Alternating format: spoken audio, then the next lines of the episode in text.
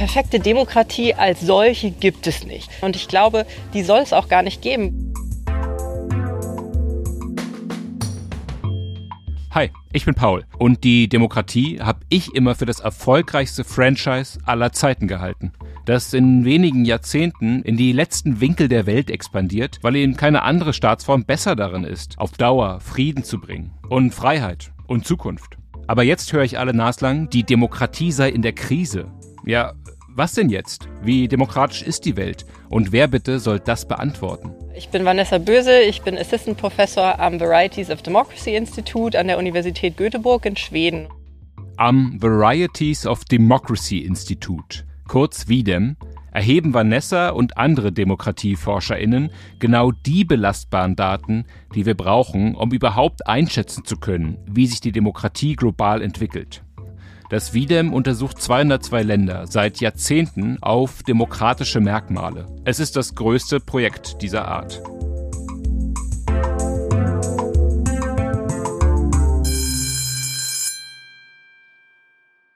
Sag mal, Vanessa, ähm, so Länder wie Russland, die Türkei, Ungarn, Indien, Iran, ähm, das sind ja formal Demokratien. Gleichzeitig Nein? Nein. Schon mal falsch? Ja, nein. Interessant, okay.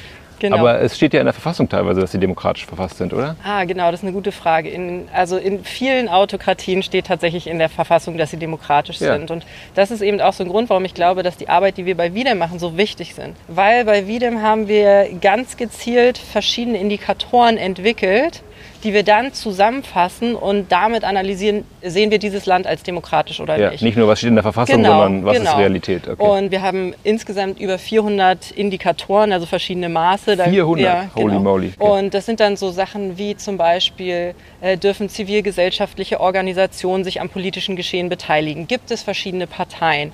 Wahlbeteiligung. Also mhm. wie viel Prozent der Bevölkerung dürfen per Gesetz wählen. Mhm. Ähm, ganz wichtig in Bezug auf Wahlen natürlich. Es gibt immer gewisse Wahlgremien. Sind die wirklich autonom? Können mhm. die autonom entscheiden? Oder kommt da von oben jemand rein und sagt, okay, am Ende des Tages wird hier Partei XY gewählt? Mhm. Ne? Mhm. Ähm, und, und, diese Dinge, die verfolgen wir global und über die Zeit. Und da kann man eben ganz klar in der Türkei sehen, aber auch in Russland, wie sich über die letzten zehn Jahre auch oder 20 Jahre fast sogar die, die Dinge verschlechtert haben und abgesackt sind, mhm, sage ich mhm. jetzt mal. Diese mehr als 400 Indikatoren lässt das Widem von einem komplexen Algorithmus hochrechnen. Dabei entsteht so eine Art Demokratiescore, mit dem man die Länder annäherungsweise vergleichen kann. Zum Beispiel im Liberal Democracy Index. Laut dem zählen Russland und die Türkei, Vanessa hat es schon angedeutet, zu den Ländern, die zuletzt drastisch undemokratischer geworden sind. Und genau diese Entwicklung ist es, auf die es dem Wiedem ankommt. Vanessa und ihre KollegInnen wollen die Länder nicht einfach in Demokratie oder Autokratie unterscheiden, sie schauen auf die feinen Übergänge. Also die Art und Weise, wie wir über Demokratie denken, ist eine kontinuierliche. Das bedeutet eine Skala von sozusagen 0 bis 1 mhm. und 1 ist die perfekte Demokratie und 0 ist die perfekte Autokratie. Mhm ähm, die perfekte Demokratie als solche gibt es nicht. Und die haben wir auch noch nie irgendwo gesehen. Und ich glaube, die soll es auch gar nicht geben, weil äh, ein, ein ganz elementarer Bestandteil der Demokratie ist auch, dass Demokratie in verschiedenen Weltbereichen, in verschiedenen Kulturen anders ausgeprägt ist. Und die Demokratie, die in Land A funktioniert, funktioniert vielleicht nicht in Land B ganz genauso. Und deswegen ist das eben auch wichtig, dass man da nach oben hin diesen, diesen Raum lässt. Ähm, am anderen Ende der Skala auch Autokratien sind wahnsinnig vielfältig. Ne? Man kann jetzt denken, okay, ähm, geschlossene Autokratien, also Länder, äh, wo es zum Beispiel eine Militärdiktatur gibt, eine Junta. Dann gibt es aber auch wieder elektorale Autokratien, also wo es zum Beispiel Wahlen gibt, aber im Vorhinein ist schon klar, wer wird gewählt. Mhm. Also auch da gibt es ein Spektrum, wobei leider auf unserer Skala dieses, diese Null ähm, ich glaube, auch schon erreicht wurde. Wirklich? Halt, also ja, die perfekte Demokratie gibt es nicht, aber die perfekte Autokratie genau. habt ihr gesehen. Ja. Auf der Skala zwischen geschlossenen Autokratien und liberalen Demokratien steht im Index gerade Eritrea ganz unten. Neben Diktaturen wie Nordkorea, Afghanistan oder dem Jemen. Auch China gehört zu den Schlusslichtern. Gerade ganz oben im Index die Skandinavier. Schweden, Dänemark, Norwegen, aber auch Costa Rica, Neuseeland oder Estland. Ich verlinke euch das Ranking in den Show Notes. Was ich aber noch nicht ganz verstanden habe, wie misst das WDM die Indikatoren, die nicht aus Verfassungen oder Staatsverträgen abzulesen sind? Also so ein Faktor wie, dass man frei und geheim wählen kann in einem Land, das lässt sich ja meinetwegen ganz gut überprüfen. Es gibt ja auch sowas wie Wahlbeobachtungskommissionen und so, ne? Aber dann werden ja auch einige Faktoren darunter sein, die sehr weich sind und schwer zu handhaben. Also wie kommt ihr an die Informationen, die dann zu diesen Faktoren führen? Das ist eine gute Frage und das ist tatsächlich auch ein riesengroßes Forschungsvorhaben. Denn was bedeutet denn frei? Was bedeutet denn fair? Wann ist eine Wahl fair? Und was machen wir also? Wir haben für jedes Land sogenannte Länderexperten und die kodieren das dann. Und das sind pro Land idealerweise so sieben bis neun verschiedene ähm, Coder, die dann solche Fragen beantworten. Zum Beispiel die Frage, hat das Wahlgremium genügend Kapazität, das auszuführen? Und dann gibt es da fünf Antwortmöglichkeiten von Nein, überhaupt nicht, es gibt gar nichts, bis Ja, ist alles super. Mhm.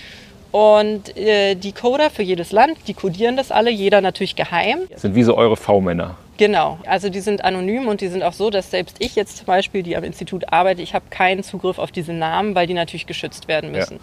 Diese Coder, also wir suchen uns die nicht einfach so aus und fragen Leute, hey, wollt ihr, sondern das müssen Leute sein, die auf diesem speziellen Gebiet, also wie jetzt zum Beispiel Wahlgremien, äh, eine ausgewiesene Expertise haben müssen. Das heißt, die müssen Journalisten sein oder äh, Universitätsangehörige oder Forscher, die eben gezeigt haben, sie kennen sich damit aus. Und sie müssen die Nationalität des entsprechenden Landes haben oder da nachweislich über Jahrzehnte gewohnt haben. Mhm, mhm. ähm, und das heißt natürlich, in vielen autoritären Ländern ähm, ist das höchst gefährlich. Was jetzt eben ins Auge fällt, ist, dass man dann ganz klar sieht, in irgendwelchen autoritären Ländern ist ein Coder, der hat normalerweise relativ vernünftig kodiert und auf einmal ist das Land quasi der Garten Eden. Mhm. Und äh, da ist dann relativ klar, dass da Einfluss genommen wurde. Und wir können aber natürlich nicht einfach irgendeinen Coder ausschließen, weil wir sagen, okay, das gefällt uns nicht, was der macht. Und ähm, das ist eher so das, woran wir jetzt arbeiten. Wie gehen wir damit um? Gibt es irgendwie eine Möglichkeit, einen Algorithmus zu schaffen, der solche Coder herausfischt? Gab es deines Wissens schon mal einen Coder, der aufgeflogen ist? Also es ich kann dazu, glaube ich, nicht allzu viel sagen, okay. aber es gibt schon ähm, Grund, warum wir uns damit beschäftigen. Also ähm, ja, es ist äh, leider im Moment sehr relevant. Okay, ja. das war jetzt die diplomatischste ja. aller Antworten und ich, ich habe trotzdem verstanden. Ja. Ich kann sie entschlüsseln. Sehr gut. Und jetzt einmal bar auf die Hand, wird denn die Welt gerade demokratischer oder autokratischer? Die Welt wird ganz klar autokratischer. Es sind so viele Länder von Autokratisierung betroffen wie zuletzt vor 50 Jahren. Und mhm. das können wir eben ganz klar sehen. Also ähm, im letzten Jahr 2021 hatten wir 33 Länder, die waren von Autokratisierung betroffen. Mhm. Und das Schlimme ist eben, dass das nicht nur kleine Länder sind, sondern es sind Länder wie Indien, selbst die USA unter Trump, Brasilien. Es sind alles wirtschaftlich starke Länder, mhm. die auch tatsächlich globalpolitischen großen Einfluss haben. Mhm. Und dann dazu eben noch Länder wie China oder Russland, die natürlich einfach mhm. selber schon als Autokratie einen großen Einfluss haben.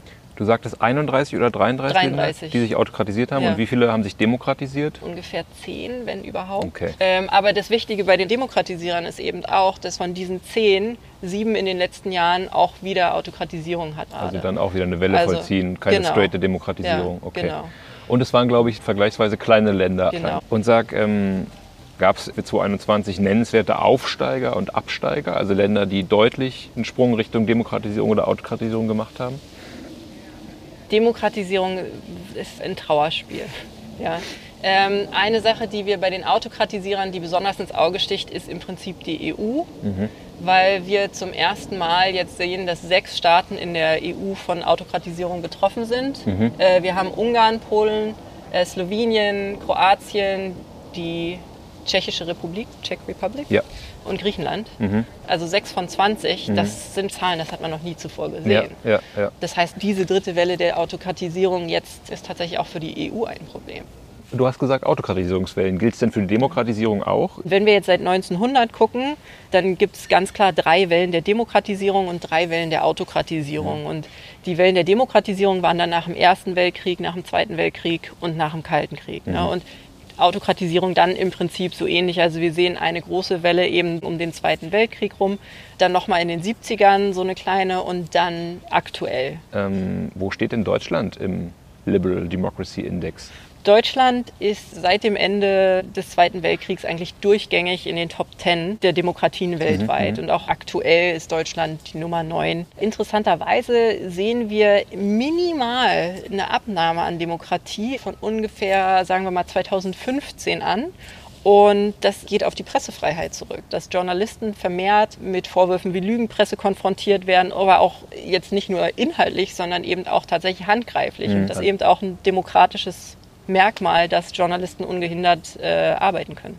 Sorgst du dich um die deutsche Demokratie? Also ich muss ehrlich sagen, ich habe jetzt viel Zeit im Ausland verbracht und ich, eine Sache, die ich sehr an Deutschland schätze, ist eine allgemeine politische Bildung und auch eine politische Interessiertheit die sehr hoch ist. Und eine Sache, die wir immer wieder sehen, also in meiner Forschung zu Resilienz der Demokratie, ist, dass dieses politische Interesse der Bürger ein ganz wichtiger Bestandteil dieser Resilienz ist. Wenn die Bürger erkennen, okay, hier läuft gerade was richtig schief, das ist hier nicht demokratisch, können sie einschreiten und dagegenhalten. Mhm. Und das ist tatsächlich sehr, sehr wichtig. Mhm.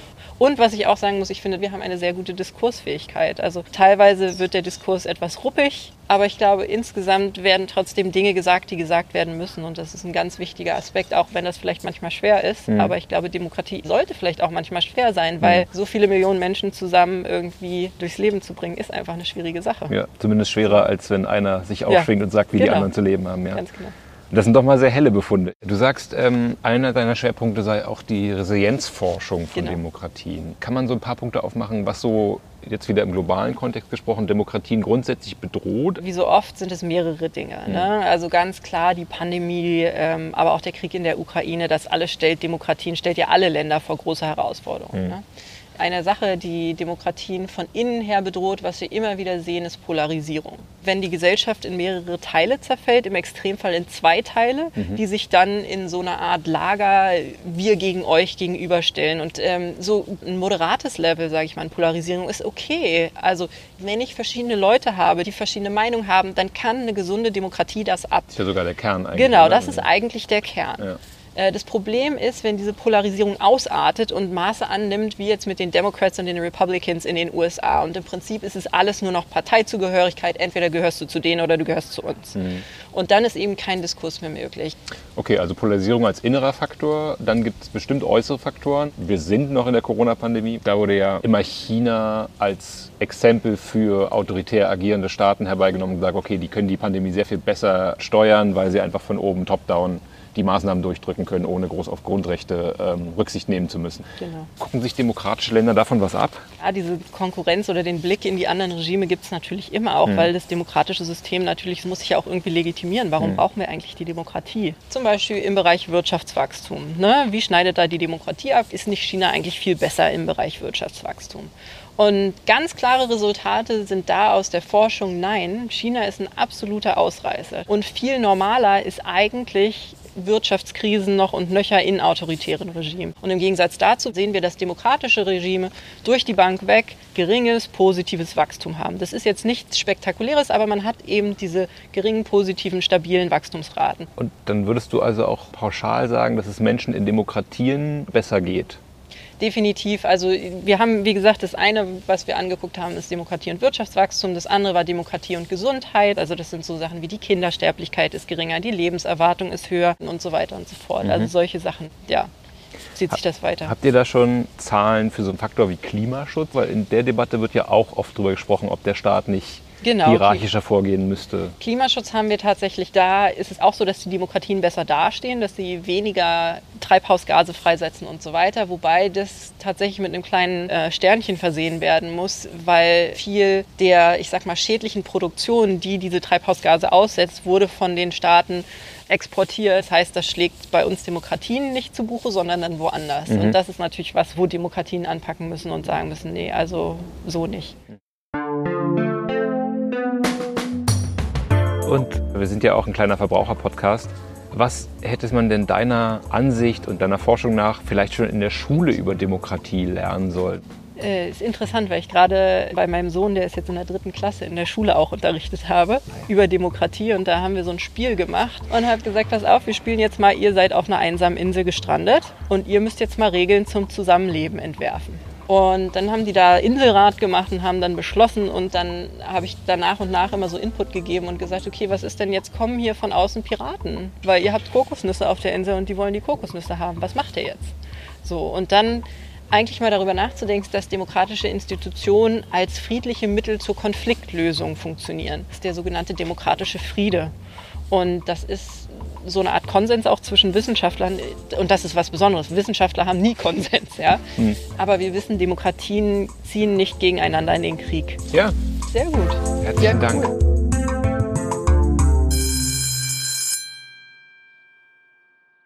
Große Frage, kleine Pause ist ein Podcast vom Fluter, dem Jugendmagazin der Bundeszentrale für politische Bildung.